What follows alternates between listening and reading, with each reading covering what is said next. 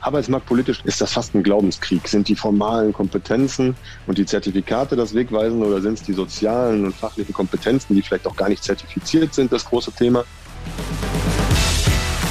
Ja, hallo und herzlich willkommen zum Macht was Podcast. Mein Name ist Michael und ich habe heute Daniel Terzenbach hier im Podcast zu Gast.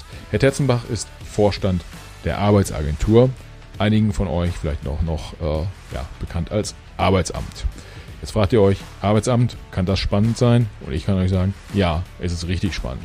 Wir reden nicht nur darüber, wie man auch in Zeiten von Corona 100.000 Beschäftigte äh, motiviert und wie man aus einem, äh, ja, sozusagen eines der größten Budgets äh, letztendlich verwaltet. In normalen Jahren haben die Kollegen da in der Agentur 30 bis 35 Milliarden Euro, die sie ausgeben. In Zeiten von Corona war das noch viel, viel mehr. Herr Terzenbach spricht aber auch darüber, äh, wie man mit der Verantwortung umgeht in so einer Krisensituation. Schließlich, ja, jeder von uns kennt jemanden, der irgendwie Kurzarbeitsgeld äh, bekommen oder beantragt hat oder in einer Firma, wo es Kurzarbeit gab, äh, kennt man, kennt man Leute. Und all die hatten natürlich mit der Arbeitsagentur zu tun. Und es war so super, super wichtig, dass die Arbeitsagentur gerade in Zeiten der Krise funktioniert. Wie sie es hinbekommen haben, erzählt Herr Terzenbach, erzähl, er erzählt, welche Rolle die Digitalisierung spielt. Wir nehmen auch nochmal Bezug auf die eine oder andere Behörde, die es in Deutschland so gibt. Auch da hat er eine sehr klare Meinung, was man vielleicht an der einen oder anderen Stelle verbessern kann. Und außerdem gehen wir natürlich auch auf das äh, Verhältnis der Führungskräfte in der, in der Arbeitsagentur ein zur Politik, insbesondere natürlich zu den ähm, äh, Kollegen dort in Berlin. Äh, schließlich denken die sich ja dann oft die Sachen aus, die die Arbeitsagentur oder die Mitarbeiter der Arbeitsagentur dann im Tagesgeschäft umsetzen müssen. Super spannend, hört rein, viel Spaß!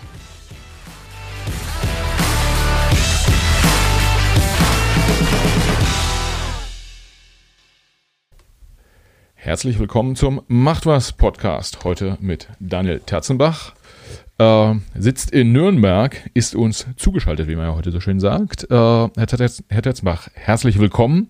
Schön, dass Sie da sind, äh, virtuell. Und äh, ich gebe Ihnen direkt mal fünf Sätze. Stellen Sie sich doch mal vor. Wer sind Sie und was machen Sie? Ja, hallo, ich heiße Daniel Terzenbach, bin bei der Bundesagentur für Arbeit, bin im Vorstand und äh, wie, glaube ich, alle wissen, kümmern wir uns ganz stark gerade um die Corona-Krise, insbesondere Kurzarbeitergeld und Existenzsicherungsfragen. Ich bin jetzt dieses Jahr äh, werde ich 41. Ich habe jetzt mittlerweile mein zweites Jahr als Vorstand hier auf dem Buckel und äh, bin Familienvater von zwei Jungs und wohne mittlerweile seit über zehn Jahren in Nürnberg. Groß geworden im Sauerland, studiert überwiegend im Ruhrpott und mittlerweile hier gut angekommen in Nürnberg und freue mich hier mittlerweile zugereister Franke zu sein. Das ist ja, dann gucken Sie auch Fußball und äh, ob der erste FC Nürnberg dann aufsteigt oder nicht absteigt oder ich muss gestehen, ja, ich weiß gar nicht, wo er steht gerade. Das ist ein ganz schlechtes Thema. Ich bin äh, glühender Schalke-Anhänger und äh, wenn es was Positives hätte die Saison ist, dass ich zumindest in der nächsten, äh, wenn Nürnberg nicht auch noch die Grätsche macht und in die dritte absteigt, kann ich zumindest äh, Schalke-Nürnberg, ganz starke Fanfreundschaft, die nächste Saison zweimal angucken, einmal im Stadion und hier vor der Tür und einmal in Gelsenkirchen. Und es gibt mehr Zweitligavereine, die hier in der Region von Nürnberg sind, wo sich Schalke wahrscheinlich nächstes Jahr häufiger sehen darf. Okay, dann äh, vielleicht für die Hörer, wir nehmen auf im äh, ja, gegen der zweiten Aprilhälfte 2021. Äh, da sah es in der oder sieht es in der Fußball-Bundesliga so aus wie gerade beschrieben. Für Nürnberg ein bisschen schwierig, für Schalke gerade sehr schwierig. Ähm, aber es sieht danach aus, als würde der FC Hansa Rostock aufsteigen äh, von der dritten in die zweiten Liga. Ähm, dann, die sehen Sie dann auch in Nürnberg, wahrscheinlich, die Kollegen. genau. Äh, okay, jetzt fragen sich wahrscheinlich viele Hörer, Mensch, äh, äh, Vorstand der, der Arbeitsagentur. Ähm, erste Frage, was ist eigentlich ein Vorstand einer Arbeitsagentur? Und äh, zweite Frage, warum in Gottes Namen hat Michael jetzt äh, jemanden von der Arbeitsagentur äh, am Start. Zweite Frage kann ich gleich kurz beantworten, aber Herr Terzenbach, vielleicht Sie kurz. Sie sind Vorstand äh, der, bei der Arbeitsagentur, äh, die vielen ja quasi als Arbeitsamt noch bekannt ist. Ähm, was, was machen Sie dort? Ähm, Vorstand klingt immer so nach Chef. Ja, die Bundesagentur für Arbeit ist ja, das alte Arbeitsamt, was viele gesagt haben, insbesondere in den Hartz-Reformen, das haben wir alle mit äh, Hartz IV irgendwie in Verbindung gebracht. Da gab es aber viel, viel mehr. Und da war unter anderem ein Weg, die alte Behörde mit dem Gedanken der Kundenorientierung nach vorne zu bringen. Das war auch in den 20-Nuller Jahren und äh, dann bis 2005 und die wirklich ein Arbeitsamt zu einem Agenturgedanken, zu einer Dienstleisterin umzubauen. Das war eins der Hartz-Reformen.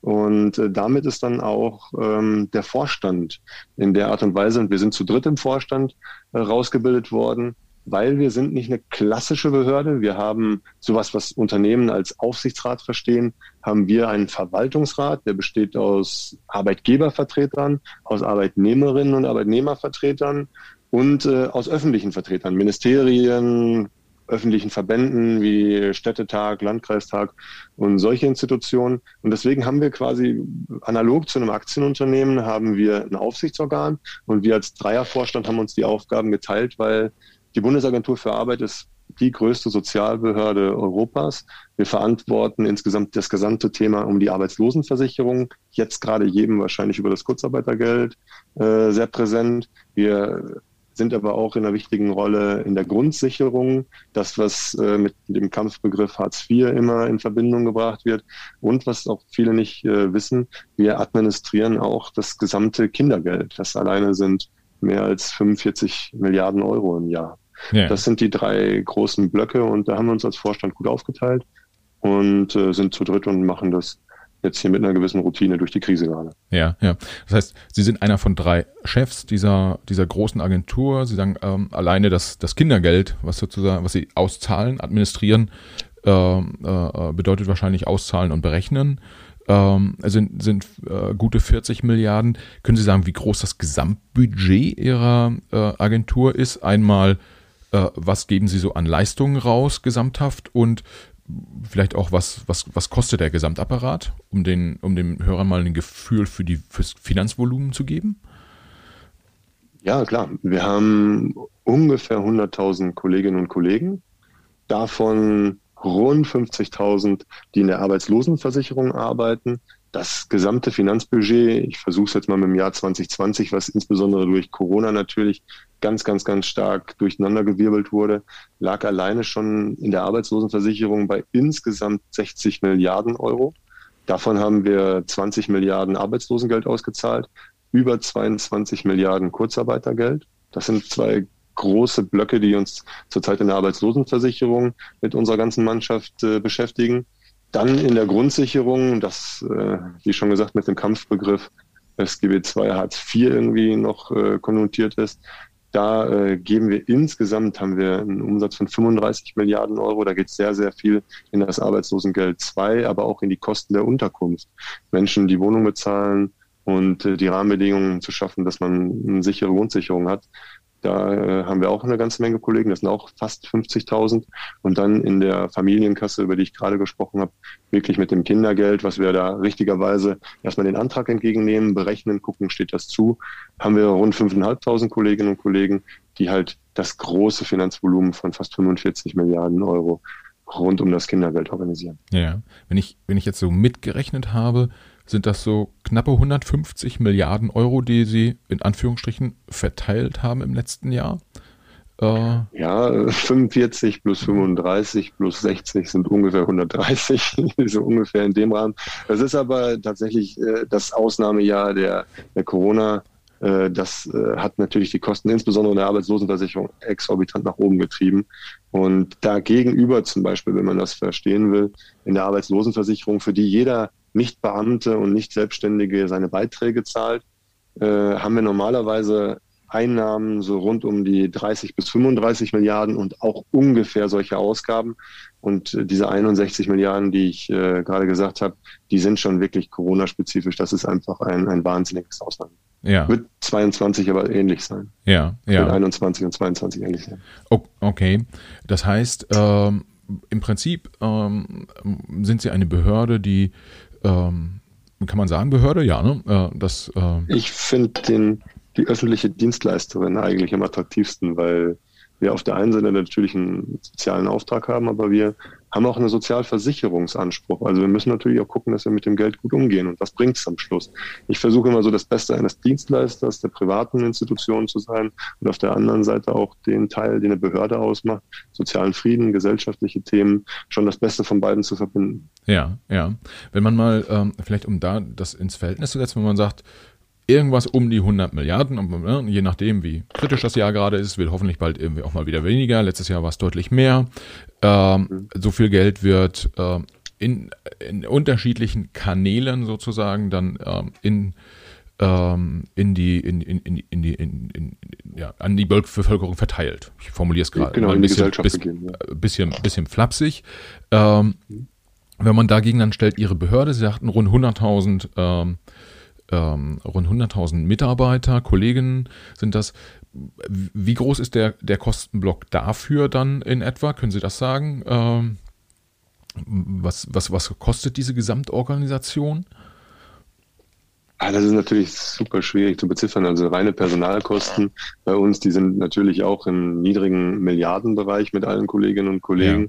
Und natürlich hat man, unterhält man hier für Bürgerinnen und Bürger auch fast 1000 äh, Gebäude, zum Teil im Besitz der Institution, zum Teil angemietet, dass man in der Grundsicherung halt auch überall vor Ort ist. Die BA und die Jobcenter, deren Ziel es ja auch ist, vor allem äh, für Bürgerinnen und Bürger überall in Deutschland erreichbar zu sein, unterhält natürlich auch recht ein, ein recht breites äh, Netz von Immobilien, die wir ganz überwiegend anmieten, aber dass wir das natürlich auch Kosten, die da anfallen. Ne? PC, IT-Infrastruktur. Wir haben alleine eine Infrastruktur, die kostet auch über 600 Millionen Euro im Jahr. Das sind alleine alle Kernsysteme, ja. mit denen wir jetzt versuchen, die Digitalisierung für alle Menschen noch einfacher von zu Hause zu organisieren, dass ich ja. meine Anträge von zu Hause organisieren kann. Aber auch, dass wir hier unsere Kolleginnen und Kollegen wirklich äh, in so einer Phase wie jetzt gerade ganz besonders auch arbeitsfähig halten, dafür, dass wir schnell Kurzarbeitergeld auszahlen, die Leute schnell ihr Arbeitslosengeld eins und zwei bekommen, die Familien ihr Kindergeld schnell bekommen. Das sind noch große Posten, die also die IT ist natürlich da ein ja, ja. Ich, ich, ich versuche gerade die Zahlen so ein bisschen ähm, zu sammeln, um ein, ähm, äh, den, den Hörern ein Gefühl dafür zu geben. Wir hatten jetzt zum Beispiel vor einiger Zeit die, äh, den Geschäftsführer von Ernstings Family äh, zu Gast. Die liegen äh, im letzten Jahr oder im, im, Durchschnittsjahr, letztes Jahr war ja wegen Corona für die auch nicht so ganz einfach, aber bei gut über einer Milliarde Umsatz. Ja, wenn man ja schon irgendwie kein, kein ganz kleiner Mittelständler mehr, wenn man das mal äh, äh, also ein bisschen ins Verhältnis setzt, wird und mir und vielleicht auch den Hörern noch mal ein bisschen deutlicher, wie groß dieses, dieses Schiff ist, was sie da äh, steuern, zu dritt im, im, im Vorstand.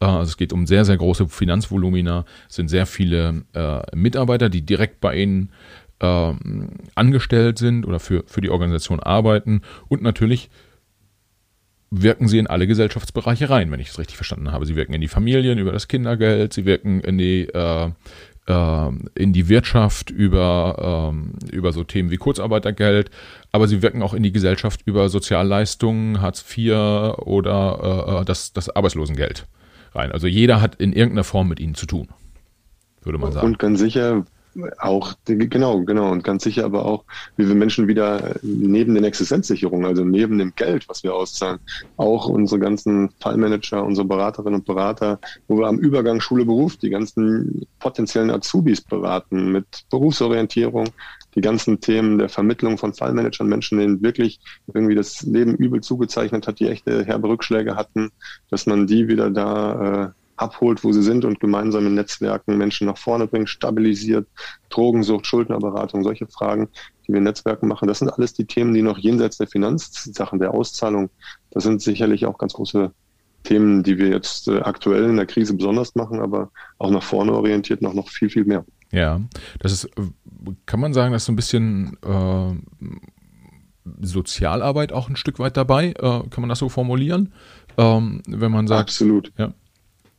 Ja. Absolut total. Also wir haben ganz, ganz viele Menschen, die insbesondere seit der letzten Finanz- und Wirtschaftskrise, also seit 2008, 2009, hatten wir permanenten Wachstum. Die Wirtschaft hat gebrummt. Die Beschäftigung hat jedes Jahr 500.000 Menschen zugenommen. Und trotzdem ist ein Teil der Gesellschaft, die bei uns in der Grundsicherung oder in der Arbeitslosenversicherung waren, haben davon nicht partizipiert, die haben davon nicht profitiert. Und um sich um die zu kümmern, das hat ja auch einen Grund, wenn so zehn Jahre Boomphase trotzdem an einem vorbeigehen. Ja. Da muss man sich natürlich, und da ist das Thema Sozialarbeit, Case Management, Fallmanagement, das sind die Themen schlechthin. Wie kann ich mich individuell mit einem Netzwerk von Partnerinnen und Partnern, Psychologen, Sozialarbeitern, wie kann ich mich Menschen nähern, wie kann ich Menschen unterstützen dabei, äh, einen Weg zu finden, der bisher mich in der Gesellschaft und Deutschland ist da schon mit Arbeit ganz besonders, was bei uns der Stellenwert ausmacht. Wie können wir solchen Menschen noch besser helfen? Da sind wir auf einem guten Weg, da geht aber bestimmt auch noch das eine oder andere besser. Ja, und haben Sie denn, wenn Sie, ähm, ich hätte jetzt fast gedacht, wenn Sie so dicht an der Front sind, so, aber ähm, das ja, wir haben Sie vorhin gesagt, Kampfbegriff, auch das wäre wär ein Kampfbegriff, Kampfbegriff ähm, wenn man es aber mal anders formuliert. Sie sind dicht dran an den Menschen, zumindest wenn nicht Sie persönlich, dann aber ja doch Ihre ähm, Kollegen in den, in den äh, Agenturen vor Ort. Wie nehmen Sie das wahr, mal ähm, vom, vom Gefühl her? diese, das Auseinandergehen von, von arm und reich, können Sie das beobachten auch in, in Deutschland oder kriegen Sie das zurückgespielt aus den, aus den Agenturen vor Ort? Ähm, oder ist das eher was, wo Sie sagen, es hält die Gesellschaft doch noch einigermaßen zusammen? Also ich kann hm, für mich sehen, dass wir jetzt vor Corona, ich ziehe erstmal den Kreis vor Corona, da hatten wir schon einfach einen so wahnsinnigen Wirtschaftswachstum und einen so starken Beschäftigungswachstum. Alleine, wie schon gesagt, die letzten zehn Jahre haben wir fast fünf Millionen mehr Beschäftigte gehabt. Also da ist schon eine ganze Menge passiert. Da haben wir gesehen, dass die Langzeitarbeitslosigkeit. Und ich glaube, das ist so der Nukleus, wenn man über, über Armut in der Gesellschaft spricht, die sehr sichtbar ist. Jenseits von Kinderarmut, die in der Grundsicherung immer sicherlich diskutiert wird, sieht man das Thema Langzeitarbeitslosigkeit sicherlich immer als ein starkes Bild für gesellschaftliche Spaltung. Die ist unter 700.000 gewesen. Das war 2005, 2006 bei den Harz-Reformen, so in der Zeit, wo Deutschland der kranke Mann Europas war. Der Economist hat über uns The Sick Man of the EU geschrieben. Da war das eine undenkbare Zahl, unter 700.000 Langzeitarbeitslosigkeit. Das war ein phänomenaler Wert. Da hat man schon gesehen, dass es gesellschaftlich für alle besser wurde. Ja. Dessen ungeachtet natürlich 700.000 Menschen ein Schicksal haben, das immer noch bescheiden ist. Aber jetzt sehen wir gerade durch Corona, jetzt sind wir bei der Langzeitarbeitslosigkeit und die ist so ein Stück weit ausdrückt, schon wieder über einer Million. Also wir sehen schon, dass es jetzt sichtbar mehr Verlierer gibt als vielleicht durch diesen großen Wachstum der letzten zehn Jahre. Wir sehen, Corona treibt schon einen Keil. Und da müssen wir, glaube ich, alle gemeinsam hingucken und das auch nicht negieren, dass es so einen Keil gerade gibt, der, der durch Corona kommt, dass wir da jetzt wieder stark dran ansetzen und insbesondere die Schwächsten wieder stärker in den Fokus nehmen. Ja, und äh, lassen Sie kurz äh, da, Langzeitarbeitslos heißt dann, man ist länger als ein Jahr arbeitslos oder ähm, genau, Menschen, die über ein Jahr arbeitslos sind, die sind langzeitarbeitslos. Und da sieht man, dass alle Sicherungsnetze bei denen nicht gegriffen haben. Normalerweise haben sie auch im Schnitt ein Jahr Anspruch auf Arbeitslosengeld 1, was sie aus der Sozialversicherung bekommen. Und danach kommt die Grundsicherung, wenn bis dahin kein Job gefunden wurde. Und das ist in den letzten zehn Jahren ganz, ganz selten der Fall gewesen. Wenn jemand seine Arbeit verloren hat, ist es den Menschen ganz, ganz, ganz häufig mit uns gemeinsam gelungen, ihren Job wieder aufzunehmen, bevor sie langzeitarbeitslos wurden, also bevor ein Jahr vorbei war. Und das wird jetzt immer schwieriger. Das merken wir schon. Und das ein Jahr plus X Arbeitslosigkeit, das nimmt gerade zu. Ja, ähm, ich glaube, allein auf dem Thema könnte man wahrscheinlich einen ganzen Podcast machen, in dem man dann äh, äh, guckt, äh, welche Jobs äh, sind dann ähm, letztendlich sozusagen ausreichend, in Anführungsstrichen, um seinen Lebensunterhalt äh, zu bestreiten? Ähm, wie ist die Veränderung in den, in den Beschäftigungsverhältnissen? Also wie viel Teilzeit wird gearbeitet, wie viel Vollzeit wird gearbeitet? Vielleicht können Sie da äh, nur oder, oder sehen Sie, können Sie einen groben Überblick geben, äh, wie sich so die Beschäftigungsverhältnisse verändert haben? Also wenn man jetzt aus der, ich sag mal so, Marketing, IT, äh, Technologie äh, Brille schaut, äh, heißt es ja immer, es gibt einfach viel zu wenig Fachkräfte. Äh, auf der anderen mhm. Seite, mhm. wenn man die öffentliche Meinung verfolgt äh, oder die veröffentlichte Meinung, ist ja schon auch relativ viel, dass, ähm, äh, dass, dass so Teilzeitjobs fast schon überhand nehmen. Also äh, wie, wie ist Ihre Beobachtung da? Wie entwickeln sich die Beschäftigungsverhältnisse?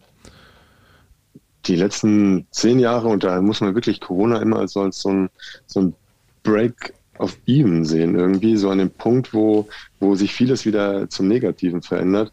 Wir haben, wir haben 2005 bis eigentlich kurz vor Corona tolle und wirklich positive Entwicklungen gesehen am Markt. Da waren die Erwerbstätigkeit von Frauen hat deutlich zugenommen. Die Beschäftigung von älteren Arbeitnehmerinnen und Arbeitnehmern hat deutlich zugenommen, wo man vorher immer diese Frühverrentungsaktivitäten hatte, wo Unternehmen zum Teil Leute freigestellt haben und dann eigentlich die letzten fünf Jahre mit einem goldenen Handschlag rausgegangen sind. Das hat alles abgenommen, weil einfach so viele Menschen am Arbeitsmarkt gebraucht wurden und zukünftig auch wieder gebraucht werden. Ich will das gar nicht so negativ beschreiben. Aber da hat es eine Menge positive Entwicklung gegeben. Es hat immer mehr Stunden gegeben, die Menschen statistisch mehr gearbeitet haben. Also es haben die Teilzeit hat leicht abgenommen und es haben mehr Vollzeit gearbeitet. Die Befristungen sind leicht zurückgegangen. Also da hatte man schon ganz gute Entwicklungen. Und auch das hat Corona einfach jetzt zum aktuellen Schwimmen zumindest zum Stillstand gebracht. Wir sehen insbesondere der härteste Einschlag ist bei den Minijobs gewesen. Da haben über 500.000 Minijobberinnen und Minijobber ihren Job, ihren Zusatzjob verloren. Das sind häufig Rentnerinnen und Rentner, bei denen die Miete, bei denen die Miete so teuer war, dass die Rente das äh, vom Prinzip nicht alleine abstottern konnte. Oder auch Studis, also Studenten, die äh, nebenbei einen Job hatten, aber auch ganz viele, die in einer Familie waren, wo Mann oder Frau noch zusätzlichen Job hatten, um sich ein bisschen was dazu zu verdienen. Da ist, da ist äh, Corona richtig reingeschlagen. Wir sehen auch, dass die äh, Menschen, insbesondere die keine Ausbildung haben, die kein Studium haben, die immer schwierige Rahmenbedingungen jetzt damit haben. Das war vor Corona schon durch die Digitalisierung, durch diese ganze Wissensgesellschaft war das sowieso ein großes Thema. Das hat Corona jetzt einfach nochmal stark befeuert. Also die Leute, die jetzt arbeitslos geworden sind, die sind überwiegend äh, entweder wirklich ganz gering qualifiziert oder sind gering qualifiziert und haben noch Sprachdefizite. Also das ist ein Thema, äh, da sehen wir schon, dass diese, diese, diese Schere am Arbeitsmarkt jetzt gerade durch Corona auseinandergeht.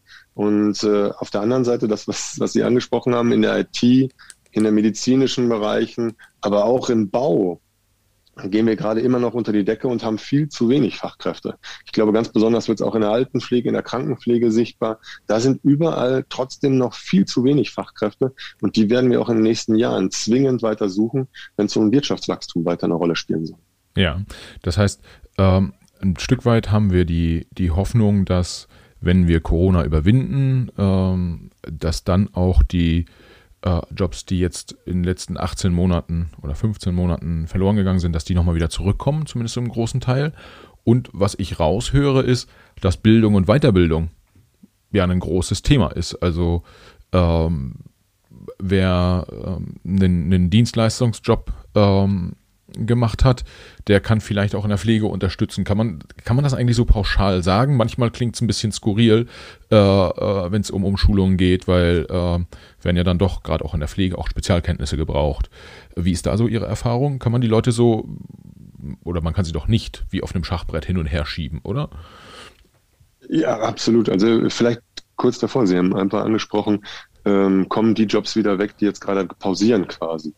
Also ich glaube, das wird zum Teil so sein. Ich glaube, wir werden, wir sehen jetzt umso mehr den, den, den hohen Stellenwert persönlichen Treffens und persönlicher Absprachen, also Messen, Veranstaltungen. Ich glaube, das wird wiederkommen. Das wird nicht in der gleichen Art und Weise wiederkommen.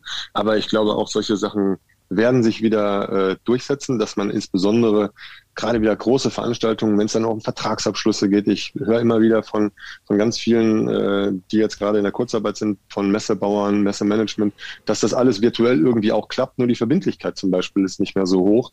Äh, die Vertragsabschlussquote geht zurück bei den, äh, bei den Unternehmen, die teilnehmen. Das sind so Themen sicherlich, die, die kommen wieder, aber solche Sachen wie der Onlinehandel, der hat jetzt auch den letzten in Deutschland irgendwie oder in Europa irgendwie erreicht, die, die vorher nicht in Unternehmen irgendwie, und ich will jetzt nicht immer Amazon sagen, sondern irgendwie alle äh, Anbieter, die vorher nicht digital waren, die waren gezwungen, jetzt digital zu sein. Und das haben natürlich Bürgerinnen und Bürger, wir alle, haben das irgendwie jetzt gelernt, aufgenommen und da wird sich vieles verändern, glaube ich schon. Und das heißt auch, dass sich selbst der, der ganze Beruf im Einzelhandel nochmal neu justieren wird. Und ich glaube, kein Anbieter von, vom Einzelhandel wird jetzt zukünftig mehr darauf verzichten, eigene Online-Präsenz zu haben. Also ich glaube schon, dass es strukturelle Verschiebungen und Veränderungen gibt, aber die sind nicht alle so negativ, dass wir jetzt sagen müssen, deswegen droht irgendwie eine gesteigerte Arbeitslosigkeit. Ja. Das war vielleicht der eine Block. Und genau das, was Sie gesagt haben, das Thema Weiterbildung, das spielt demnächst so eine große Rolle, dass wir dieses, was bisher so, so Buzzword lebenslanges Lernen, das sind einfach Themen, die man irgendwie bisher immer alle gehört hat, aber am Schluss ist es doch, dass es jetzt mit Beschleunigung durch die Digitalisierung gar nicht mehr anders geht aus unserer Sicht. Also alle Forschungsinstitute, auch unsere Arbeitserfahrungen, die wir in der PA haben, diese zeigt immer in die Richtung, wir müssen schauen, dass Menschen, die jetzt gerade keine Jobs finden und deren Perspektive recht schwierig ist, das sind einfach immer Menschen, denen eine gewisse Qualifikation fehlt. Und da müssen wir mehr investieren. Ich glaube, das ist eine große Erkenntnis. Und die, die zweite ist, wenn man das, äh, wenn man das neben dieser reine formale Qualifikation sieht, kann ich eine eine technische Fachkraft morgen zur Pflegekraft machen. Das ist ein, das ist ein ziemlich, ähm, eine ziemlich naive Diskussion manchmal, das gesagt wird. Ich bin da fast traumatisiert durch die Diskussion damals um Schlecker. Ja. Schlecker, da hatte man diese großen bundesweite Insolvenz. Es waren fast 25.000 Kolleginnen und Kollegen bei Schlecker und plötzlich sagte man auch aus dem höchsten politischen Raum, ja, die können doch alle Erzieherinnen und Pflegekräfte werden. Das war eine echt schwierige Diskussion, weil damit hat, damit hat man etwas suggeriert, was nach meiner Meinung völlig am Thema vorbeiging. Man hat so suggeriert, ja, den Arbeitsmarkt, den kann man einfach hier welche wegnehmen und da welche hinstecken. Dass da zwischen ganz, ganz viel Qualifikationsbedingungen stehen und auf der anderen Seite, und das ist mindestens genauso wichtig, das persönliche Interesse und die persönliche Leidenschaft für etwas. Das ist in so einer Diskussion total untergegangen. Und ich kann nicht Jemand, der keine Lust, keine Passion in der Pflege hat, den kann ich nicht dahin geben. Das kannst du weder den Menschen antun, die gepflegt werden sollen, noch kannst du das der Person selber antun. Die rennen alle strukturiert in den Burnout. Ja. Also das ist, glaube ich, ich glaube, man muss jetzt, man muss ganz individuell von denen gucken, wo jetzt zukünftig die Beschäftigung immer schwieriger wird, muss man sehr spezifisch gucken, wo gibt es Randbereiche, wo gibt es persönliche Interessen, wo gibt es persönliche Kompetenzen, die auch in andere Berufe reinreichen, die ich mir bisher nicht vorstellen kann. Wir haben immer das Beispiel, die Banken sind und die Versicherungen sind seit langen, langen, langen auf Konsolidierungskursen, also nach unten. Die bauen einfach schon seit langem Personal ab. Und das ist auch noch nicht zum Stillstand gekommen, nach meiner Meinung. Und dessen ungeachtet, was kann jemand, der in Banken arbeitet, da sind häufig Menschen mit einer hohen kalkulatorischen Kompetenz. Die haben ihr ganzes Leben mit Zahlen gearbeitet. Und wir versuchen immer mal wieder auch dahin zu beraten und das klappt das ein oder andere Mal. Das wird zukünftig wahrscheinlich noch mehr äh, eine Rolle spielen. Warum können solche Menschen nicht Data Science irgendwie sich vertiefen? Das sind vorher sind Menschen, die in der Versicherung oder in der Bank gearbeitet haben. Für die ist das überhaupt gar kein Thema gewesen, irgendwo in einer ganz anderen Branche trotzdem mit Daten zu arbeiten. Ich glaube, das sind Themen, wo wir zukünftig am Arbeitsmarkt viel, viel stärker hingucken müssen, wie Kompetenzen zusammenpassen und nicht mehr klassische Berufsbilder. Beides wird so glaube ich, in der Zukunft eine Rolle spielen. Das, heißt, man musste dann auch in der Aus- und Weiterbildung stärker auf Kompetenzen gucken, die man äh, sozusagen erarbeitet, als dass man sagt, wir bilden dich jetzt aus zu Beruf A, B oder C. Ich glaube, ich bin da kein Freund von. Das wird eine ganze arbeitsmarktpolitisch, das, was wahrscheinlich viele Hörerinnen und Hörer gar nicht so direkt mitkriegen, ist das fast ein Glaubenskrieg. Sind die formalen Kompetenzen und die Zertifikate das Wegweisen oder sind es die sozialen und fachlichen Kompetenzen, die vielleicht auch gar nicht zertifiziert sind, das große Thema? Ich glaube, es ist ein sowohl als auch. Auf der einen Seite würde ich mich nie von einem Herzchirurgen operieren lassen, der kein formales Medizinstudium hinter sich hat und vielleicht auch nicht seine Weiterbildung zur Kardiologie hinter sich hat. Aber auf der anderen Seite weiß ich nicht, ob äh, nicht in einem Unternehmen einfach auch ein Data Science äh, sitzt, der vielleicht vorher in Einzelhandel gearbeitet hat. Also ich glaube, wir müssen diese Flexibilität aufmachen für uns gedanklich, dass Berufe zum Teil berechtigterweise und völlig richtige auch die nächsten 100 Jahre eine echte Zertifizierung brauchen. Und auf der anderen Seite werden wir sehen, dass viele, viele Menschen sich einfach viele Kompetenzen angeeignet haben über ihr Leben die auch in einem anderen Beruf eine total wertvolle Rolle spielen werden. Ich glaube, das wird einfach zukünftig eine bessere Mischung werden. Zumindest ist meine Hoffnung. Ja. Ähm, nach, nach meiner Wahrnehmung ist es so, dass man, wenn man jetzt in Richtung Arbeitnehmer äh, schaut, dass es da zwei ja, äh, Positionen gibt. Die einen sagen, Mensch, die Arbeitnehmer und insbesondere dann die Arbeitgeber sagen, die Arbeitnehmer müssten irgendwie ein bisschen flexibler sein und dieses anders und jenes anders. Ähm, äh, die Arbeitnehmer sagen, Mensch, aber ähm, äh, wenn ich dieses tun soll, dann muss ich jenes kriegen oder äh, äh, mir muss der richtige Job angeboten werden. Das sind so die, die Extrempositionen, würde ich, würde ich mal, würde ich mal sagen. Wenn wir, äh, ich glaube, also nach meiner Perspektive ist über die Arbeitnehmer, da wird sehr viel geredet. Ähm, was aber doch auch ein wichtiger Punkt ist, ist so die, die Innovationsfreude und Bereitschaft ähm, bei, den, bei den Arbeitgebern, bei den Unternehmern und den Angestellten, Managern, Geschäftsführern etc. Sie haben vorhin das Thema E-Commerce angesprochen. Das interessiert mich äh, äh persönlich auch sehr, deshalb da die Frage. Wenn Sie jetzt auch seit Jahren beobachten, wie ähm, ähm, insbesondere Unternehmen wie Amazon äh, stark wachsen, aber auch, wir haben ja auch mit Zalando, About You ähm, und so ein paar anderen äh, in, in Deutschland auch ähm, Erfolgsgeschichten. Wenn Sie dann aber sehen, ähm, keine Ahnung, eine Media, Media Saturn oder einen Karstadt oder was es da alles so gibt, verspüren Sie manchmal den, das, das, äh, den, den Wunsch, den Hörer in die Hand zu nehmen und so einen Karstadt-Manager anzurufen und dem zu sagen, Junge, was machst du da eigentlich? Äh, guck doch mal nach München, da ist die Amazon-Zentrale in Deutschland. Guck mal, was die machen. Die machen euch platt und äh, dann haben wir endlos viele eurer Verkäuferinnen und Verkäufer, äh, die dann bei uns im Amt stehen. Das muss doch nicht sein. Das ist eine ziemlich provokative Frage, das freut mich aber, weil ähm, der öffentliche Dienst und wir im öffentlichen Raum sind nie die besseren Unternehmerinnen und Unternehmer. Und welche Entscheidungen so ein Karstadt-Manager gerade auf den Schultern hat, das kann ich zum Teil gar nicht sehen, weil der hat zum Teil wahrscheinlich auch so starke Altlasten noch aus den Vorprozessen und alles, was dahinter steht. Das ist schon relativ, äh, relativ wahrscheinlich spannend zu sehen. Aber wir würden uns da nicht reinknien und sagen, hey, äh, ich glaube, wenn du so machst, dann äh, ist das für dein Unternehmen besser. Das wäre echt super anmaßend. Aber ich glaube, man, man kann schon an zwei großen Unternehmen sehen, wie etwas durch Innovation funktioniert und wie nicht. Und ich komme ja aus, äh, aus dem Ruhrgebiet und bin nach Nürnberg gekommen. Und was habe ich mit Nürnberg vorher verbunden? Ich habe vorher die Quelle mit Nürnberg verbunden. Und in Deutschland gab es immer, selbst da war ich noch äh, ein Kiddie, da war es schon so, da hatte man den Quelle-Katalog und man hatte den Otto-Katalog. Und äh, heute gibt es keine Kataloge mehr und es gibt nur noch Otto. Und äh, wenn man sich das anschaut, die waren beide früher auf Augenhöhe. Und das eine ist jetzt ein super erfolgreiches Online-Unternehmen und das andere ist einfach nicht mehr am Markt. Und ich sehe heute noch in Nürnberg die Auswirkung von über 20.000 Kolleginnen und Kollegen, die damals ihren Job verloren haben, auf grundsätzlich falschen, vielleicht zu konservativen Grundsatzentscheidungen. Damals hat ein Management nach meinem Dafürhalten sehr, sehr, sehr stark weiter auf ein funktionierendes Prinzip gesetzt und hat nicht alles hinterfragt, was man hinterfragen muss. Und das gilt nicht nur im, im, im privatwirtschaftlichen Raum, da hat es dann häufig sehr dramatische Auswirkungen, wenn das nicht funktioniert. Das gilt nach meinem Dafürhalten aber genauso für den öffentlichen Raum. Wir müssen uns auch permanent hinterfragen. Und jetzt gerade in Corona sieht man das besonders, wo das vielleicht gelingt oder wo es noch nicht so gut gelingt. Da würde ich gern gleich drauf kommen, äh, weil auch da gibt's ja äh, gerade aktuell irgendwie wilde, wilde Diskussionen. Für die Hörer vielleicht äh, das angesprochene Beispiel Marc Oppelt, äh, Chef von Otto bei uns im Podcast, äh, müsste so Folge acht oder zehn gewesen sein. Äh, lohnt sich auf jeden Fall reinzuhören. Ähm, Statement von ihm, er hat Zalando schon immer ernst genommen, auch als es Zalando noch gar nicht gab.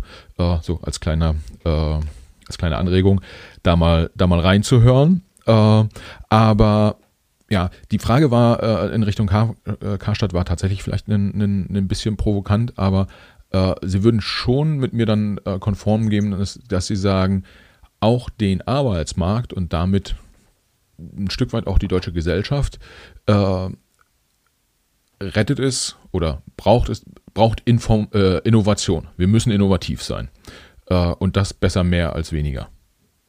Das ja, und Innovation darf nicht irgendwie einfach irgendwie so eine Randerscheinung in einem Unternehmen oder in einer Organisation sein. Das muss wahrscheinlich zukünftig noch viel stärker der Nukleus der Organisation sein. Also ein bestehendes Geschäftsmodell wird sich viel, viel, viel schneller überholen, als es das früher war. Ich glaube, man kann das gerade auch äh, unter einem Brennglas in der Automobilindustrie sehen. Die, die Transformation der, der Automobilindustrie, die hat ja nicht begonnen mit Corona, die, die geht zurück bei uns. Also wir merken es schon seit 2017, 2018, wo die Zugpferde der, der deutschen Industrie immer weniger eingestellt haben, wo schon die Kurzarbeit auch schon vor Corona so leicht zunahm. Und da sieht man, glaube ich, schon sehr, sehr, sehr stark, welcher Innovationsdruck da ist, wenn man das Thema zu lange glaubt, mit dem perfekten Produkt am Markt zu sein und den Innovationsrahmen vielleicht nach meinem Dafürhalten zumindest unterschätzt, was denn das perfekte Produkt ist, weil das verändert sich zukünftig viel, viel, viel schneller. Ja, vielleicht kommen wir in dem Zuge direkt auf, auf Ihre Agentur. Äh, ich muss gestehen, dass ich äh, selbst äh, nicht komplett, ja, ich versuche natürlich, aber man ist ja nie so komplett vorurteilsfrei. Und wenn man mich vor einem Jahr oder vor 15 Monaten gefragt hätte, du brauchst jetzt mal dringend schnell ähm, von der Arbeitsagentur weiß ich nicht, irgendeinen Antrag ausgefüllt, äh, irgendwas unterschrieben, äh, irg irg irgendwelche Zahlen zurück, äh, dann hätte ich mit einer 50-50 Chance drauf getippt, äh, dass es länger dauert, als ich es brauche, sozusagen. Dann habe ich tatsächlich auch ähm, äh, in, den, in den letzten Monaten die eine oder andere Erfahrung gemacht dort an der, ähm, an der Stelle. Ähm, und ich muss gestehen, ich war positiv beeindruckt, äh, wie, wie gut man mit der, mit der Arbeitsagentur äh, doch auch in so einer Stresssituation wie äh, Corona, die ja für auch, auch für Unternehmer nicht ganz so einfach war, wenn man es mal so formuliert, äh, wie gut man mit ihnen da zusammenarbeiten konnte. Äh, war, haben Sie das von heute auf morgen hinbekommen? Äh, heißt, äh, war Corona dann der Treiber dabei? Oder unterlag ich da schon länger einem, einem Irrglauben und es hat eigentlich schon die letzten Jahre auch mit Ihnen ganz gut funktioniert? Jetzt müssen Sie wahrscheinlich sagen Letzteres, aber. ich würde gerne sagen Letzteres. Aber ähm, ganz, ganz falsch, das kann man gar nicht sagen. Also bei so vielen Kolleginnen und Kollegen und ähm, vorher, man muss es auch ganz offen sagen, zehn Jahren Top-Arbeitsmarkt war ganz, ganz viel auch selbstverständlich. Und wir haben, das muss man auch sagen, was wahrscheinlich auch ein Wesen des öffentlichen Dienstes ist, man hat dann auch irgendwie selber für sich über das Thema Innovation haben wir ja gerade gesprochen, so ein Stück weit Innovationsstau, weil es läuft doch ganz gut. Und äh, die Corona-Krise hat zumindest nochmal alle dieses Neudeutsche New Work, dieses Purpose ganz, ganz, ganz stark vor Augen geführt. Und alle unsere Kolleginnen und Kollegen haben dann sich mit Kraft dahingestellt, um über 40 Prozent der Wirtschaft in der Spitze zu stabilisieren. Es waren insgesamt über 11 Millionen Anzeigen für Kurzarbeit. Also da waren 11 Millionen Menschen, die in den Anzeigen von den Unternehmen für Kurzarbeit aufgetaucht sind. Und das kann man sich vorstellen, was das bedeutet für ein riesen Volumen, der plötzlich da vor uns stand. Und das über Nacht. Und ähm, da war schon positiv, dass wir A, digitalisiert waren. Wir waren nach meinem Dafürhalten zumindest weiter als viele andere im, im öffentlichen Raum, was uns sonst umgebracht hätte. Das muss man einfach sagen. Das hätte uns einfach sonst in, die, in, den, in den Kollaps gestürzt, wenn wir das nicht hinbekommen hätten äh, auf der Basis. Aber wir haben auch mit der, mit der Frage, wofür sind wir gerade da? Bei so vielen Mitarbeiterinnen und Mitarbeitern so viel Geist und Chorgeist und Engagement entwickelt, dass wir heute immer noch geringere Krankheitstage haben als vor Corona. Das muss man sich vergegenwärtigen. Also dieser Sinn der Arbeit, der ist gerade bei uns so omnipräsent dass wir da schon ganz, ganz, ganz stark merken, äh, da hat sich was bewegt auf der Haltungsseite und das ist eine wunderbare Entwicklung. Und auf der anderen Seite haben wir mit der Digitalisierung, der, Express-Digitalisierung auf einer guten Basis aufgesetzt, so dass wir hoffentlich, zumindest nach Corona, dann, wenn Sie, wenn Sie ein solches Vorurteil hätten, zukünftig, äh, ja, dass man mehr erwartet von vornherein. Ja, ähm, wenn Sie, das, das haben Sie ja mit der, mit der Bestandsmannschaft äh, sage ich mal, hinbekommen. Ja? Das heißt, ähm, die Leute, die, die bei ihnen ähm, an Bord waren, die 100.000, ähm, da war dann entgegen dem Vorurteil, dass man sagt, Mensch, irgendwie ist öffentlicher Dienst, äh, ist, ist irgendwie 35 Stunden, ist gut bezahlt und irgendwie, weiß ich nicht, 35 Tage Urlaub. Äh, tatsächlich, das ist dann ja irgendwie Vorurteil. Finde ich. Ja, also wenn ich die Rahmenbedingungen höre für den öffentlichen Dienst, die, die passen alle leider nicht so. Ich, äh, ich glaube, unsere Personalvertretungen würden jetzt mit mir in eine Verhandlung eintreten, wenn sie das gehört haben, was geglaubt hätte über den öffentlichen Dienst.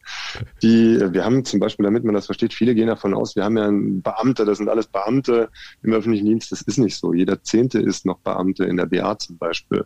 Ja. Also wir haben, äh, das sind Beschäftigte genauso wie wie Sie oder ich, wenn man, okay, Sie sind selbstständig, aber wie der normale Beschäftigte, der seine Arbeitslosenversicherungen zahlt. Natürlich haben wir viele unbefristete Jobs, weil wir mit, mit einer guten Kontinuität unserer Leute arbeiten wollen. Aber für die gilt äh, genauso ein Arbeitsverhältnis wie für jeden anderen. Und für die Kolleginnen und Kollegen war das auch, das ist ja das Tolle, selbstverständlich, dass man sich jetzt total flexibel zeigen muss.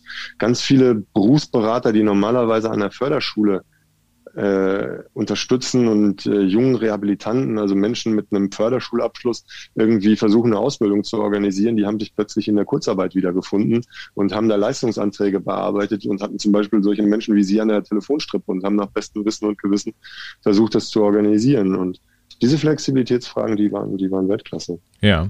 Ähm geben Sie doch mal ein Beispiel. Wie hat das, wie hat das operativ funktioniert? Also ähm, Corona kam, die Gesetze wurden verabschiedet äh, in Bezug auf das, auf das äh, Kurzarbeitsgeld. Die Anträge trudelten ein bei Ihnen.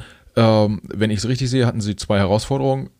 Großes Arbeitsvolumen, was auf Sie zugekommen ist, plus auch Sie mussten ja möglichst viele Leute ins Homeoffice bringen. Richtig? Also sie ja. konnten nicht mehr die, die klassischen Strukturen, ich weiß nicht, äh, äh konnte man irgendwie seinen, seinen Arbeitsagenturberater irgendwie noch besuchen? Gab es so, so diese Termine, auch diese Pflichttermine, wenn man einbestellt wurde, weil man irgendwie vielleicht nicht Bewerbungen geschrieben hat oder so? Das wurde auf alles beiseite geschoben und es wurde sich dann konzentriert auf das, was jetzt wichtig ist. Ist das richtig? Zwingend. Also letztendlich, wenn man das mal ganz genau nimmt, muss ja eine öffentliche Institution, so eine, so eine Dienstleisterin wie wir, muss ja eigentlich alles umsetzen, was im Gesetz steht, eins zu eins. Das ist auch der Anspruch, den wir haben. Aber in so einer Phase muss man natürlich knüppelhart priorisieren. Das geht gar nicht anders, sonst wäre auch unsere Organisation kollabiert. Wir hatten äh, insgesamt, ich glaube, das waren drei ganz, ganz, ganz schwierige Entscheidungen für uns. Wir mussten einmal Mitte März haben wir dann abschließend entschieden, wir fahren den persönlichen Kundenkontakt runter. Also wir sehen temporär keine Bürgerinnen und Bürger face-to-face. Da haben wir innerhalb von vier Tagen den gesamten persönlichen Kontakt abgebrochen und mussten eins zu eins diese ganze Last, die dann aufkam, weil unfassbar viele Menschen natürlich eine super Unsicherheit hatten. Was passiert jetzt? Was ist mit meinem Job? Dann ganz, ganz viele Anrufe kamen, mussten wir alles auf die Telefonie und dann zeitverzögert auch in die Videocalls, also in die Videotelefonie legen. Das war einmal das Umlenken des Prozesses. Wir haben zig Menschen bei uns im Haus und alles in eine telefonische, quasi lange, lange, lange Warteschleife zu ziehen, ohne dass diese Warteschleife so lang ist, dass man eigentlich vier Stunden in der Telefonhotline bleibt, sondern wir haben versucht, alles binnen acht Minuten trotzdem irgendwie zu organisieren. Das heißt, wir haben technisch das größte Callcenter Europas gebaut innerhalb von drei Tagen. Das war ein, ein riesen, riesen Ding. Das zweite war, wir mussten natürlich, weil keiner Mensch wusste wirklich über Corona ernsthaft Bescheid. Wie infektiös ist es? Wie äh, überträgt sich das? Das war ja zu dem Zeitpunkt sogar noch die Diskussion, sind Masken hilfreich, ja oder nein? Also man ist ja total in einer unsicheren Situation gewesen, was anders als andere Krisen eine Riesenrolle gespielt hat, können wir unsere Mitarbeiterinnen und Mitarbeiter selbst gesund halten dafür, dass die dann diesen Berg von Arbeit machen.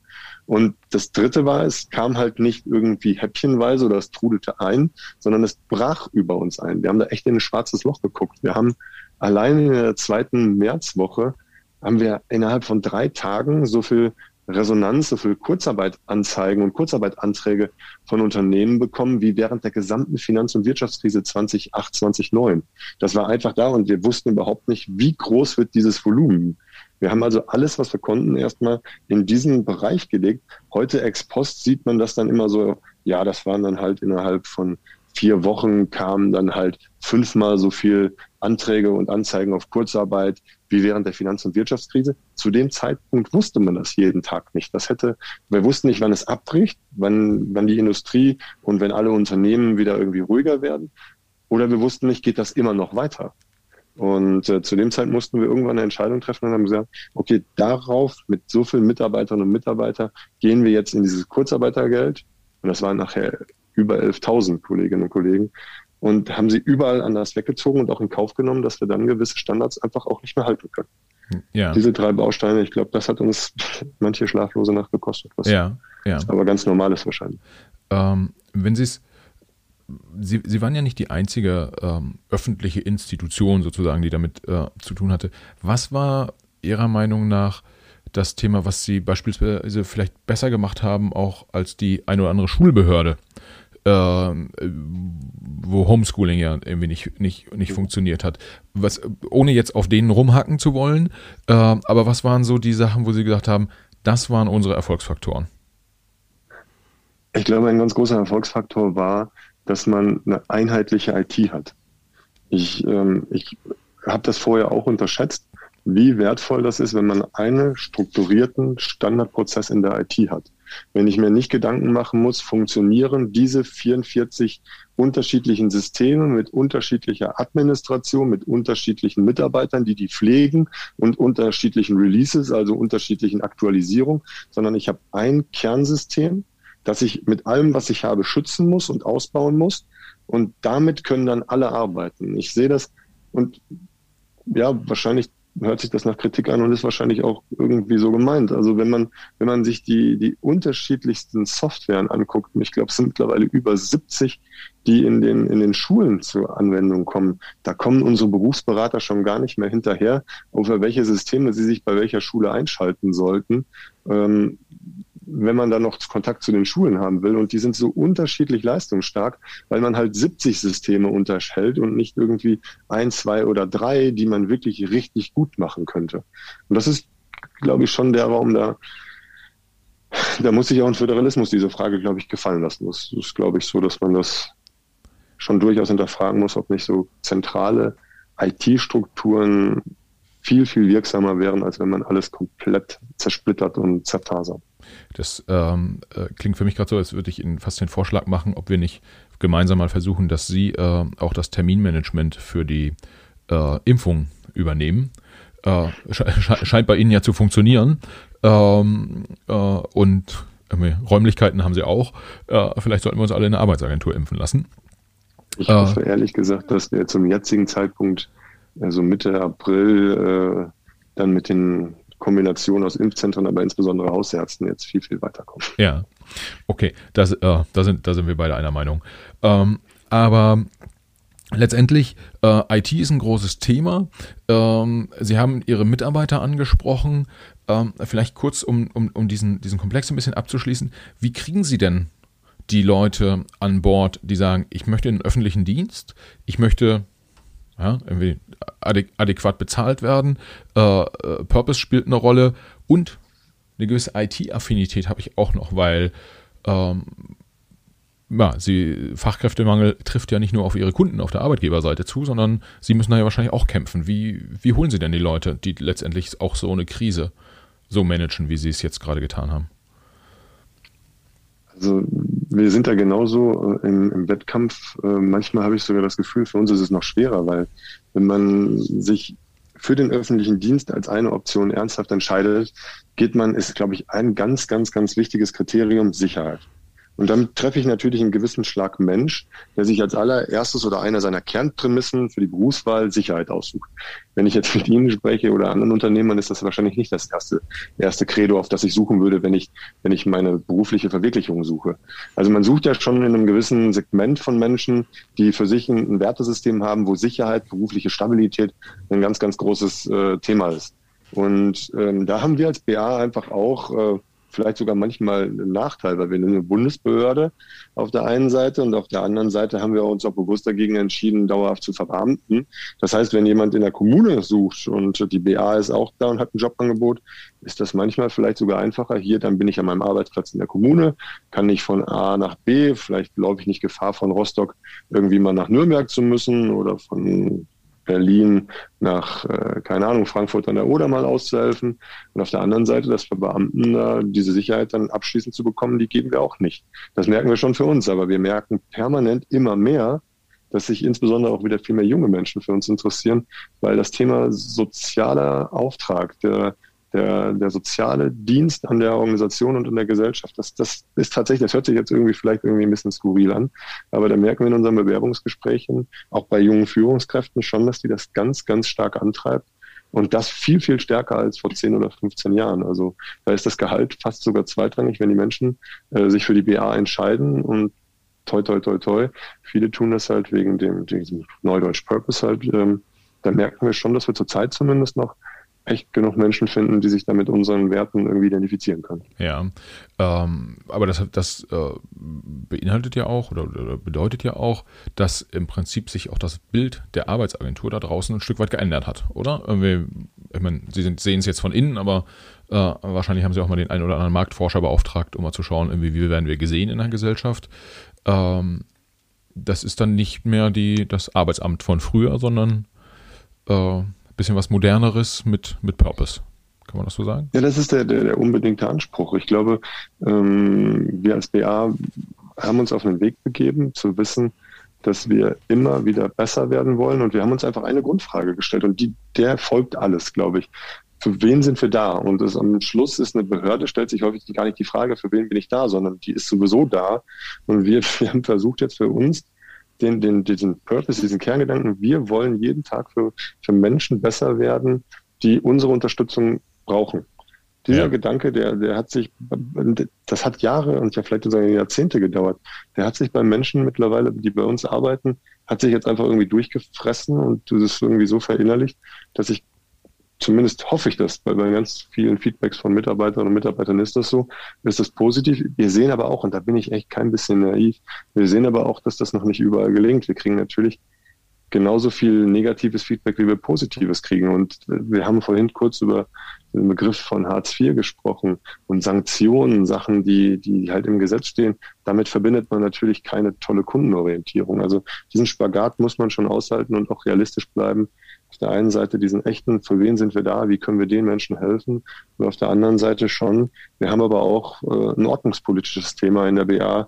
Wir müssen auch schon gucken, dass die Leute das Geld kriegen, denen es zusteht und dass die Leute auch selbst was dafür tun, ihre Situation zu beenden. Also dieses Spannungsfeld ist schon da, aber bislang toi toi toi kriegen wir zumindest jetzt äh, ungefähr genauso viel Feedback, positiv wie negativ. Ja, das heißt, äh, kurz gesagt, den Leuten, denen sie auf den Keks gehen, äh, dass sie sich endlich jetzt mal äh, irgendwo bewerben sollen, da muss man einfach damit klarkommen, dass die einen dann nicht so mögen. Ja, ähm. die Begeisterung ist natürlich begrenzt, wenn ich irgendwie na, eine Jobvermittlung drei, vier Jobs angeboten bekomme und die sagen, nee, die will ich alle nicht. Und dass man dann da vorgeladen wird und auch mal durchaus die Frage berechtigterweise beantworten muss, hey, wir haben jetzt drei, vier Jobs gehabt und keinen wolltest du machen, aber du bist schon auch Glück, Schmied deines eigenen Glückes irgendwie. Und dass das kollidiert manchmal und dann irgendwie sich auch bei den Mitarbeitern entlädt, ist, ich glaube, das bleibt nicht aus. Ja.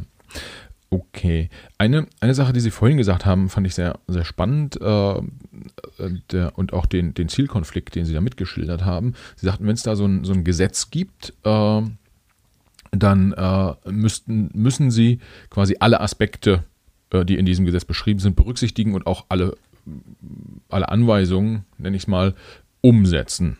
Manchmal kann man das halt nur zeitversetzt machen, wie so in so einer, in so einer Krise.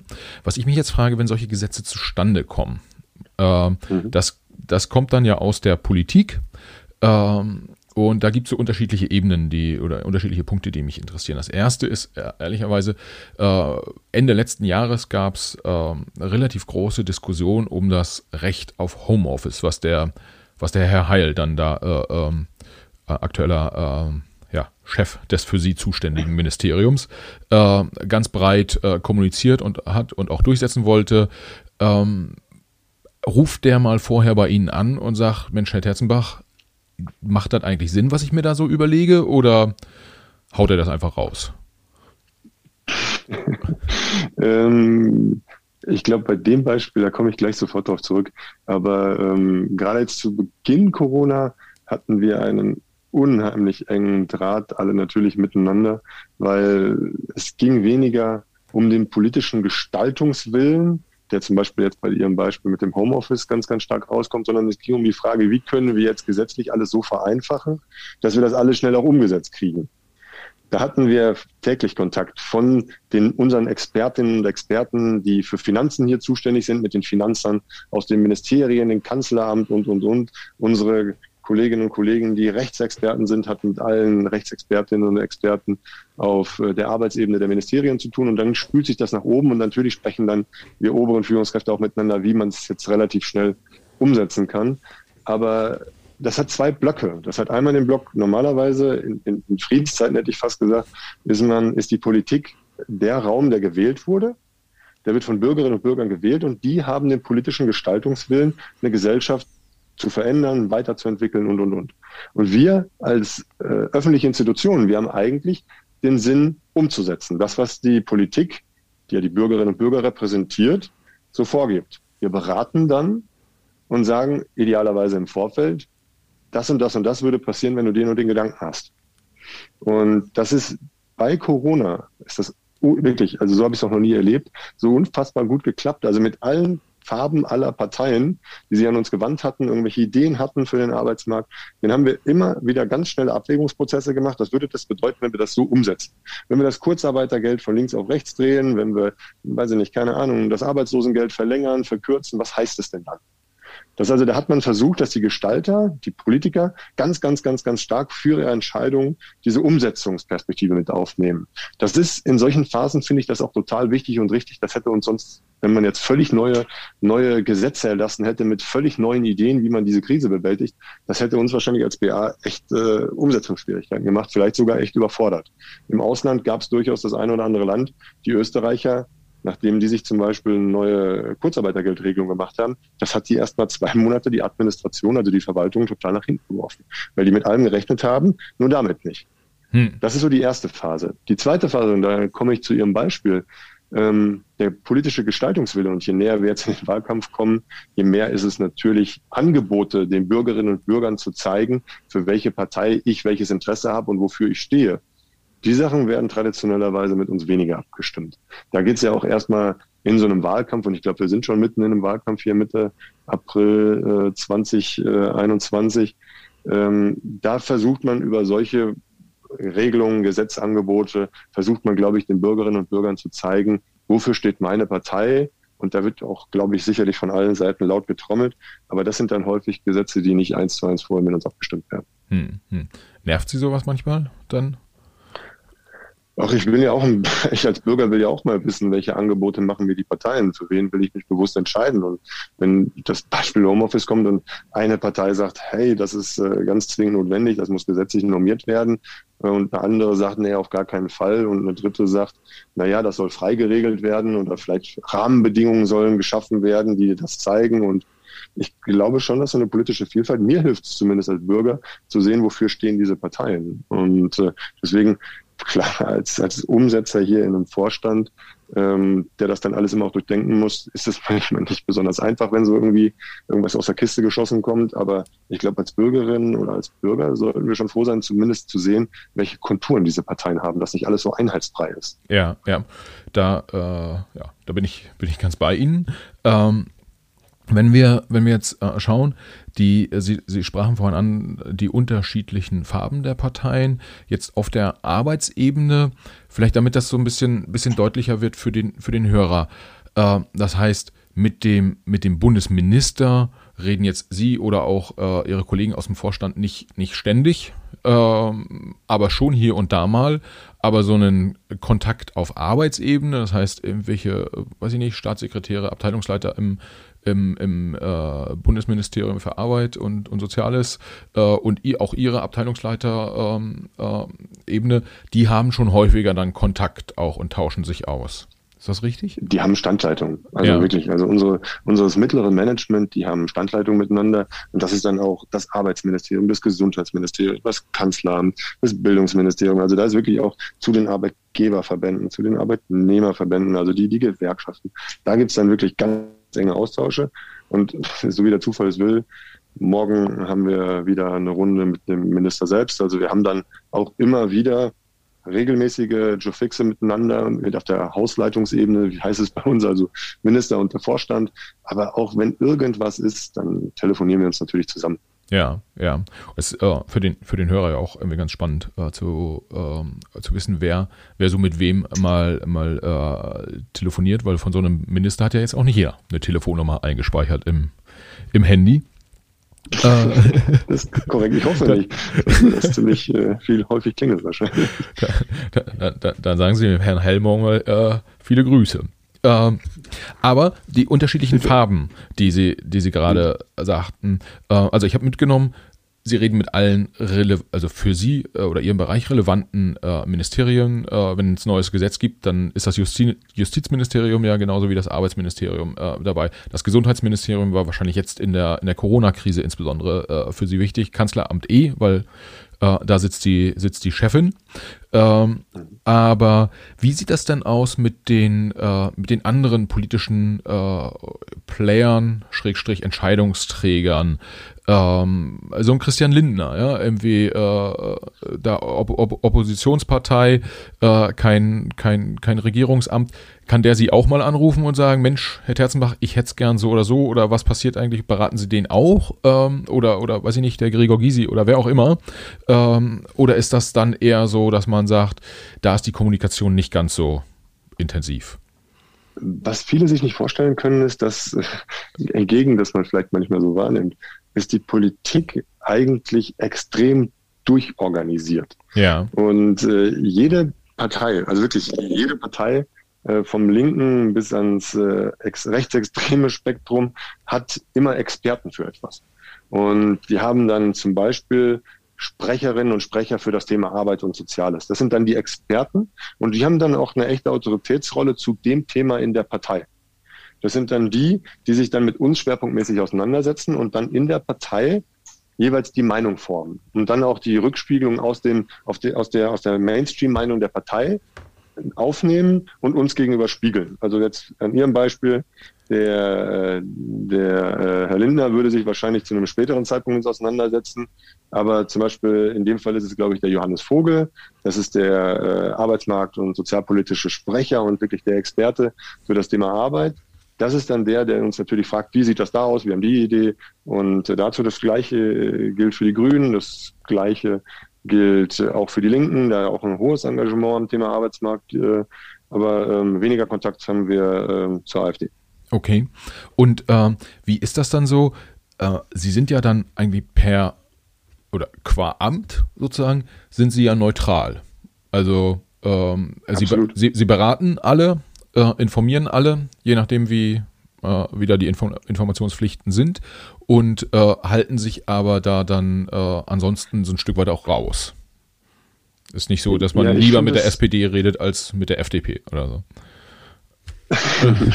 ich spreche am liebsten mit allen äh, Parteien gleichermaßen, aber ich glaube wesentlicher, und das ist das, das, das Tolle und für mich faszinierende an der BA und warum ich mich hier in meiner Rolle jetzt wirklich bisher wirklich, wirklich gut unterstützt fühle, das ist, dass wir auf der einen Seite die Politik natürlich haben, aber das, das wesentlich größere Gewicht machen direkt unsere, sozusagen unsere Besitzer aus. Wir werden in der BA finanziert in der Arbeitslosenversicherung durch die Arbeitgeber und die Arbeitnehmer alle Arbeit, alle sozialversicherungspflichtig Beschäftigten über weit über 35 Millionen zahlen Beiträge. Und da gibt's halt die Gewerkschaften, die die repräsentieren und dann gibt's die Arbeitgeber, die die andere Hälfte unserer Beiträge zahlen. Und die sitzen halt bei uns im Aufsichtsorgan. Und das sind im Wesentlichen erstmal die Ansprechpartner. Die Politik gleichermaßen natürlich für politische Gesetzgebungsverfragen und politische Gestaltungswillen, wenn man an uns berät. Aber die, das direkte Geschäft machen wir schwerpunktmäßig mit unserem Verwaltungsrat, der halt wirklich repräsentiert ist durch Arbeitnehmer und Arbeitgeber. Hm. Da, also da, da, deswegen glaube ich, anders als in Europa sonst, es gibt ganz, ganz viele europäische Arbeitsverwaltungen, haben wir halt mit so einem Aufsichtsorgan, die direkt aus der Praxis kommen und die direkt uns finanzieren, haben wir natürlich eine andere Form von Realitätsnähe und Umsetzungsmöglichkeiten als vielleicht andere hm. die rein am politischen Tropf hängen, hätte ich fast gesagt. Ja, ja. Und äh, Sie, Sie sprechen die äh, Arbeitnehmer- und Arbeitgebervertreter an. Ähm, das ist irgendwie ganz, ganz spannend. Also viele von denen, die Sie ansprechen, da hatte ich schon mal den einen oder anderen jetzt hier im Podcast, äh, für, führt so ein bisschen alles zusammen. Äh, einer davon war der äh, Hauptgeschäftsführer des, des BDI auch, äh, den wir vor ein paar Wochen hier hatten. Und äh, da habe ich tatsächlich mit dem drüber gesprochen, wie der mit der Politik sich auseinandersetzt. Auch da gab es so diese Fachebene und dann die Führungsebene. Ähm, das heißt, wahrscheinlich ist es mit Ihnen auch so, dass Sie ähnlich wie mit den politischen Entscheidungsträgern äh, auch auf der Arbeitgeber- und Arbeitnehmerseite, auch dort äh, gibt es die Fachebenen, auf der man zusammenarbeitet und dann, weiß ich nicht, irgendwann immer auch nochmal wieder so eine, eine Elefantenrunde, wo dann die Chefs dazu gucken. Oder Elefantenrunde, ja. Also es gibt eine Runde, die, die natürlich dann immer irgendwie sich am Schluss in so Riesenorganisationen und in so gesellschaftlichen Strukturen, am Schluss repräsentieren wenige Personen nachher die Institutionen. Und beim, bei der Gewerkschaft die Vielfalt von Gewerkschaften. Es gibt ja die, die IG Metall, die die ganze Transformation der Industrie gerade begleitet. Gibt's die, die Verdi, die gerade insbesondere den Einzelhandel schwerpunktmäßig anschaut, Hotel- und Gaststätten. Da gibt es ja ganz, ganz viele verschiedene. Und am Schluss gibt es da, eine, wenn man das immer weiter zusammennimmt, gibt es da drüber den Deutschen Gewerkschaftsbund. Und da gibt es einen Vorstand, das ist bei uns ein Ansprechpartner. Die sitzen auch bei uns im Aufsichtsorgan und genau auf der anderen Seite haben sie mit der BDI gesprochen und dann gibt es darüber insgesamt die BDA, die Bundesvereinigung der deutschen Arbeitgeber. Und auch da gibt es dann wieder am Schluss ein Führungsgremium und auch da sitzen die bei uns im Aufsichtsorgan. Also das am Schluss muss man es ja, um es irgendwie besprechbar zu machen, auf den Ebenen schon Strukturen haben, die jetzt ja neudeutsch und äh, nicht so toll äh, ebenenübergreifend sind und nicht so, weiß nicht, wie nennt man es vielleicht, auch nicht hierarchieübergreifend arbeiten, sondern am Schluss hat man schon Strukturen, dass man die Entscheidungsprozesse gut vorbereitet und dann am Schluss aber auch mit wenigen Personen verabschieden kann. Hm, hm. Ja, das ähm, äh, ansonsten sind einfach die, die, die Organisationen ja auch zu groß ähm, und, und zu schwerfällig. Da kommt man, würde man dann nie auf einen, auf den Punkt kommen, sozusagen, und in die Umsetzung ähm, äh, tatsächlich. Aber was ich auch höre, dann äh, sozusagen Vorstand bei der Arbeitsagentur, damit ist man dann auch einer der, der besten, am besten vernetzten Leute so in der deutschen Gesellschaft, weil sie haben überall hin sozusagen. Sie arbeiten ja mit allen zusammen. Politik, Wirtschaft, äh, Arbeitnehmerverbände. Äh, äh, sehr, sehr spannend. Äh, all denen ist aber wahrscheinlich auch gemeinsam, dass sie immer versuchen, in die Zukunft zu schauen. Und ich könnte mir vorstellen, mhm. dass sie da auch gefragt werden. Sie hatten, äh, wir haben es ja schon gestreift, so ein bisschen an der, an der einen oder anderen Stelle im Gespräch, was sich vielleicht auch, wie sich wie sich nach Corona ähm, weiterentwickeln wird, äh, sowohl gesellschaftlich als auch was den, was den Arbeitsmarkt angeht. Vielleicht nehmen wir nochmal so als ähm, äh, als letzten Teil bei uns hier jetzt im, im Podcast versuchen wir mal gemeinsam äh, in die in die Zukunft zu schauen. So stellen wir die die Glaskugel auf den auf den Tisch. Ähm, Spannend ist ja für, für unsere Gesellschaft, dass sich äh, ein, ein Arbeitsmarkt positiv weiterentwickelt, äh, dass es möglichst viel Teilhabe auch, äh, auch gibt. Und äh, mich würde interessieren, wo Ihrer Meinung nach die, die größten Herausforderungen liegen, wenn man jetzt mal, ich sag mal so, das Pauschal-Ding äh, Innovation äh, einfach mal weglässt, weil das ist uns allen klar, wir müssen innovativer sein und, und, und, und im Zweifel auch mhm. schneller. Aber konkret gegriffen, was glauben Sie, was sind die, was sind die größten Herausforderungen, die Arbeitnehmer und Arbeitgeber äh, mit Unterstützung von Politik und Verbänden lösen müssen?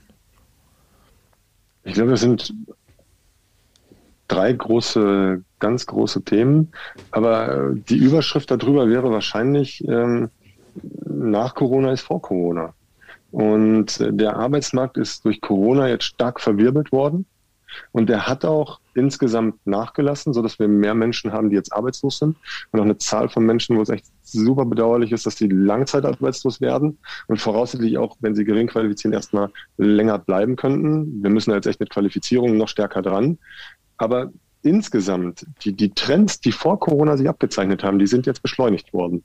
Das ist alles rund um das Thema Transformation, also alles die Veränderung der Wirtschaft als Allgemeines, dass die klassischen Prinzipien der Wirtschaft jetzt viel, viel weniger gelten. Das Thema Digitalisierung hat viel, viel, viel stärker zugenommen. Das alles hat sich, was sich eigentlich normalerweise in den nächsten fünf bis sieben Jahren entwickelt hätte, hat sich jetzt in einem Jahr durch ein Brennglas entwickelt. Also das ist jetzt einfach so schnell, äh, also Katalysator ist das falsche Wort, aber er zeigt, was es ist. Also wenn man die Transformation will, kann man Katalysator schlecht nutzen wahrscheinlich.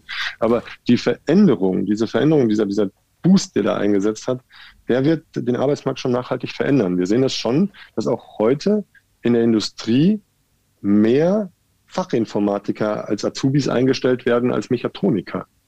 Und das hat jetzt in den letzten Jahren erstmal überhand genommen. Wir sehen, dass dieses Thema Digitalisierung, Software in der Industrie einfach eine so viel größere Rolle spielen werden. Insbesondere die Automobilindustrie ist da, glaube ich, wirklich extrem anschaulich für, für, für jede Hörerin und für jeden Hörer. Wenn man sich überlegt, dass halt schon wir einen Nachholeffekt haben, weil wir haben die besten Karosserien, wahrscheinlich die beste Hardware, aber wir haben ein Software-Thema in Deutschland. Und das zieht sich besonders sichtbar halt in der Automobilindustrie, aber das zieht sich über viele Branchen hinweg. Das ist also ein Thema, was am Arbeitsmarkt deutlich Veränderungen hinter sich herziehen wird. Wir werden erheblich softwarelastiger werden müssen und das wird auf der Hardware-Seite wird das äh, Menschen freisetzen, das muss man so offen sagen. Und da muss man halt da investieren, dass man die in Wachstumsbranchen kriegt.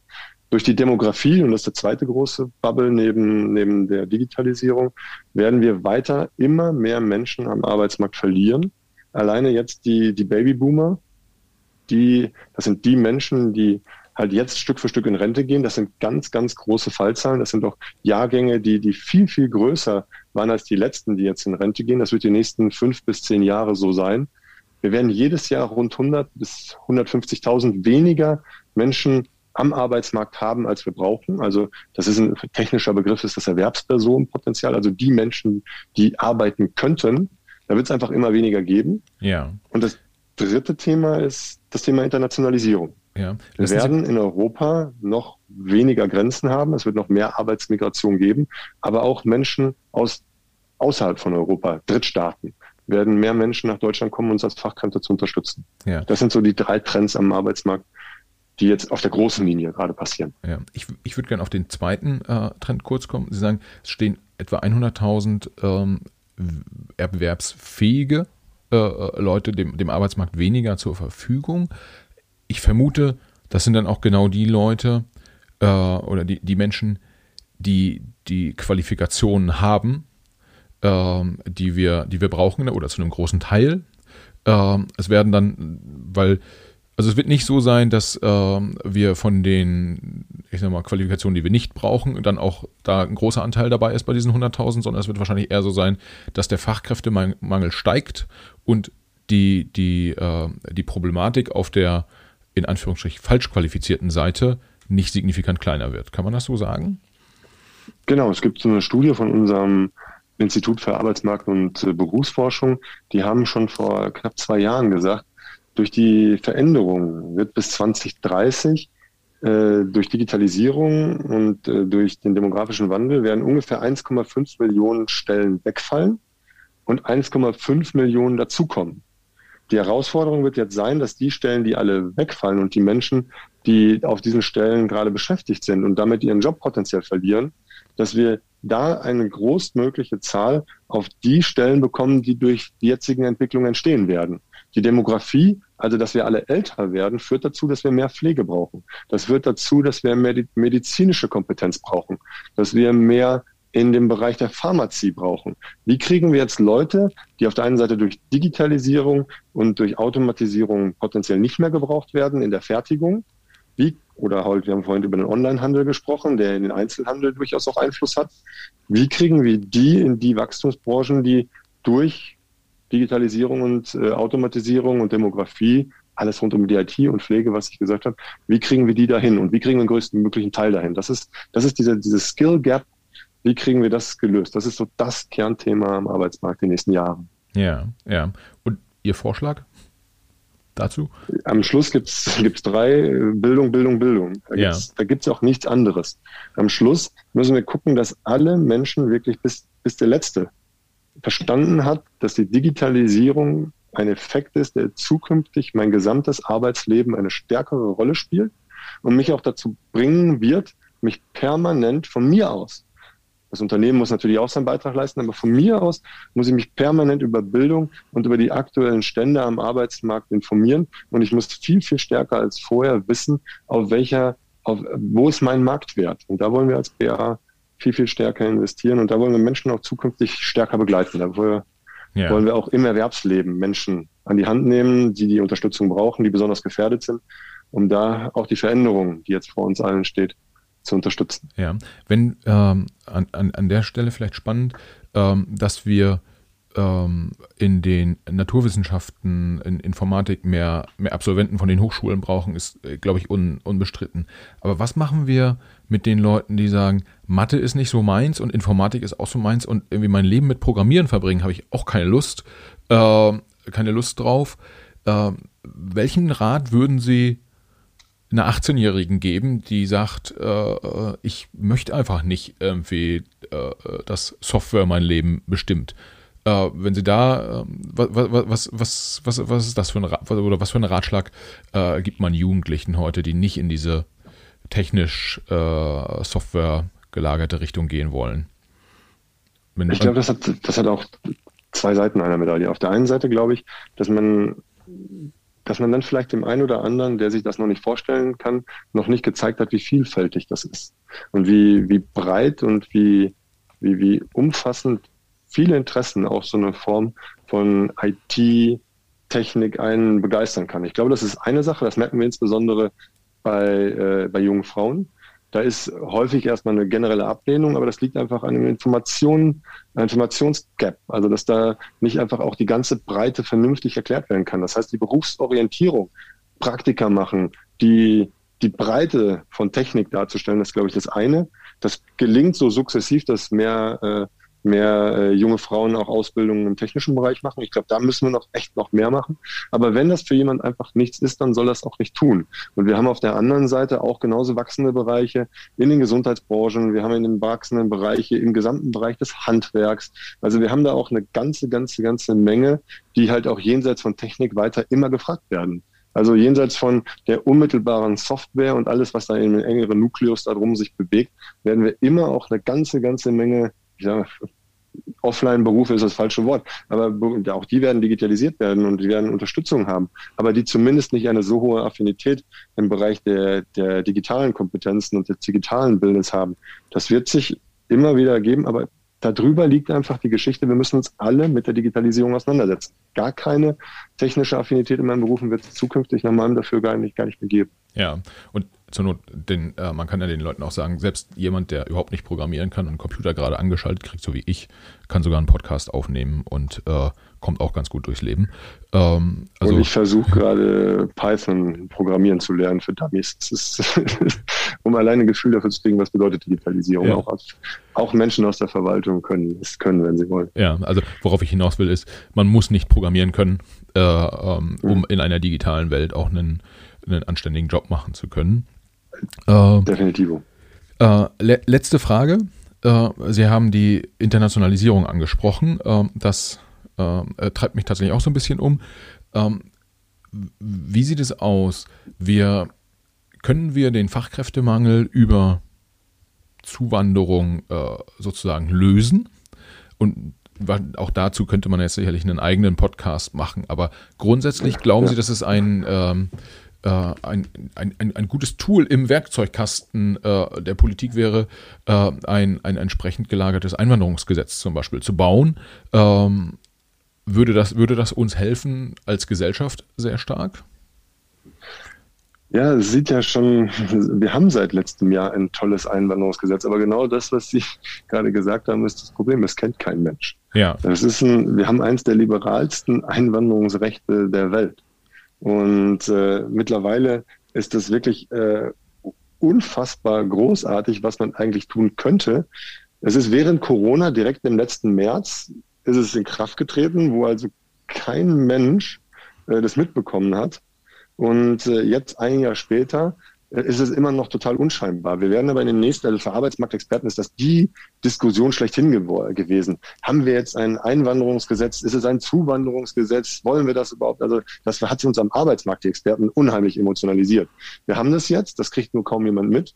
Und es wird nicht die allerheilslose Lösung sein, aber es wird auf jeden Fall in einzelnen Bereichen Entlastung mitbringen in den nächsten fünf bis zehn Jahren, weil wenn Sie jetzt mit Ländern wie mit Mexiko, mit Indonesien, mit den Philippinen, mit denen sind wir alle als BA in Diskussionen, was da zurzeit als Kooperation funktionieren kann. Wir sind, Brasilien kann man sich gerade vorstellen, da sind die Diskussionen super gut gewesen und dann kam Corona. Hm. Wir haben mit Mexiko super Diskussionen zu Ärzten und zu medizinischem Personal gehabt, dann kam Corona. Aber wir haben auch zu, zu ganz anderen technischen Berufen mit Südkorea. Wir sind mit verschiedenen Ländern in Gesprächen, was da zusammen gehen könnte. Das wird aber erst in den nächsten Jahren viel, viel sichtbarer werden. Hm, hm.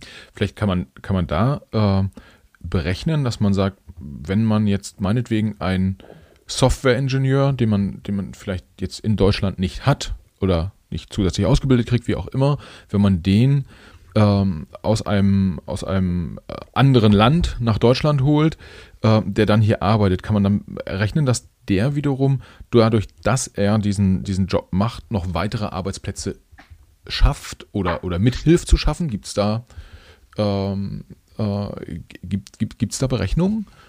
Ähm, da gibt es unterschiedliche, äh, unterschiedliche Bilder zu, aber die, äh, die Conclusio über alle Studien sagt im Wesentlichen, ja, wenn eine Fachkraft in Deutschland einen Job zusätzlich aufnimmt, werden darum x neue Jobs geschaffen. Ja. Also da gibt es dann Studien, die sagen 1,5, andere sagen vier Jobs. Also das ist, glaube ich, auch zweitrangig, aber das zeigt auf jeden Fall, dass es einen Sogeffekt hat und nicht wie manche, vielleicht auch besonders politisch orientierte ähm, da irgendwie suggerieren würden, damit wird Arbeit verdrängt. Das Gegenteil ist eher der Fall. Ja, ja, ich glaube, dass, ähm, äh, dass sozusagen ein brasilianischer Softwareingenieur irgendjemanden in Deutschland einen Job wegnehmen würde, äh, das wäre schon auch ziemlicher Quatsch, äh, um es mal so ja, zu formulieren. Auch eine Mediziner äh, oder eine Pflegekraft. Wir wissen auch selber gerade jetzt gerade leid geprüft, wie es durch Corona ausschaut. Ja, ja. Okay. Äh, das heißt, diese, diese, positiven Effekte gibt es. Man, es ist halt nur nicht ganz einfach, sie zu, zu berechnen oder die Größenordnung. Aber es gibt eine Gesamtbilanz, wo alle Studien ohne Ausnahme sagen, es hat einen positiven Effekt ja. und keine. Ja, das, äh, das ist ein sehr, sehr guter Punkt.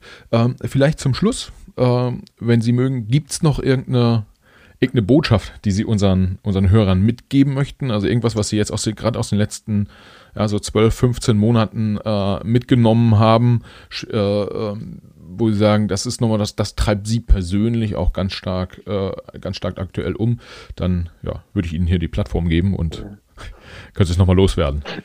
Also mich treibt am meisten rum und ich, äh, ich würde mich freuen, wenn der ein oder andere sich da ähm, auch hinterfragt, sind wir nicht immer noch viel, viel, viel zu schnell, obwohl Corona uns das gezeigt hat, mit unserer Meinung, mit einem festen Meinungsbild über andere.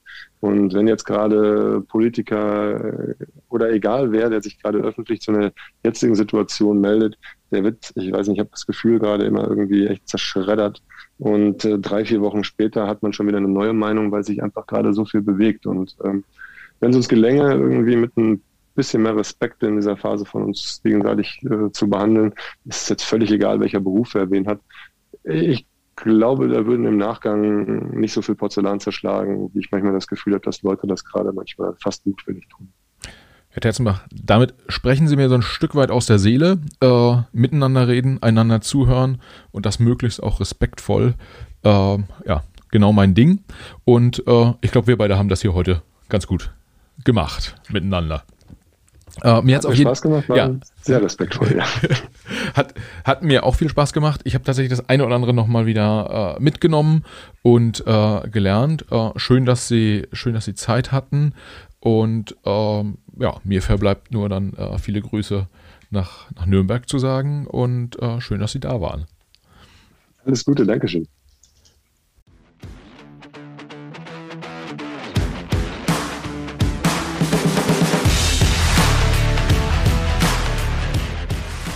Ja, das war er, der Podcast mit Daniel Terzenbach. Ich hoffe, ihr seid beim nächsten Macht was Podcast auch wieder mit dabei.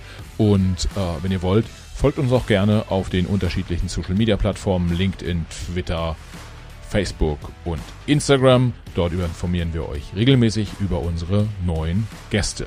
Und natürlich, äh, wenn ihr keine Folge verpassen möchtet, abonniert uns doch auf den Podcast-Plattformen Apple Podcasts, Spotify, dieser oder wo auch immer ihr uns hört, dann äh, seid ihr auch direkt bei der nächsten Folge dabei. Wir freuen uns auf euch.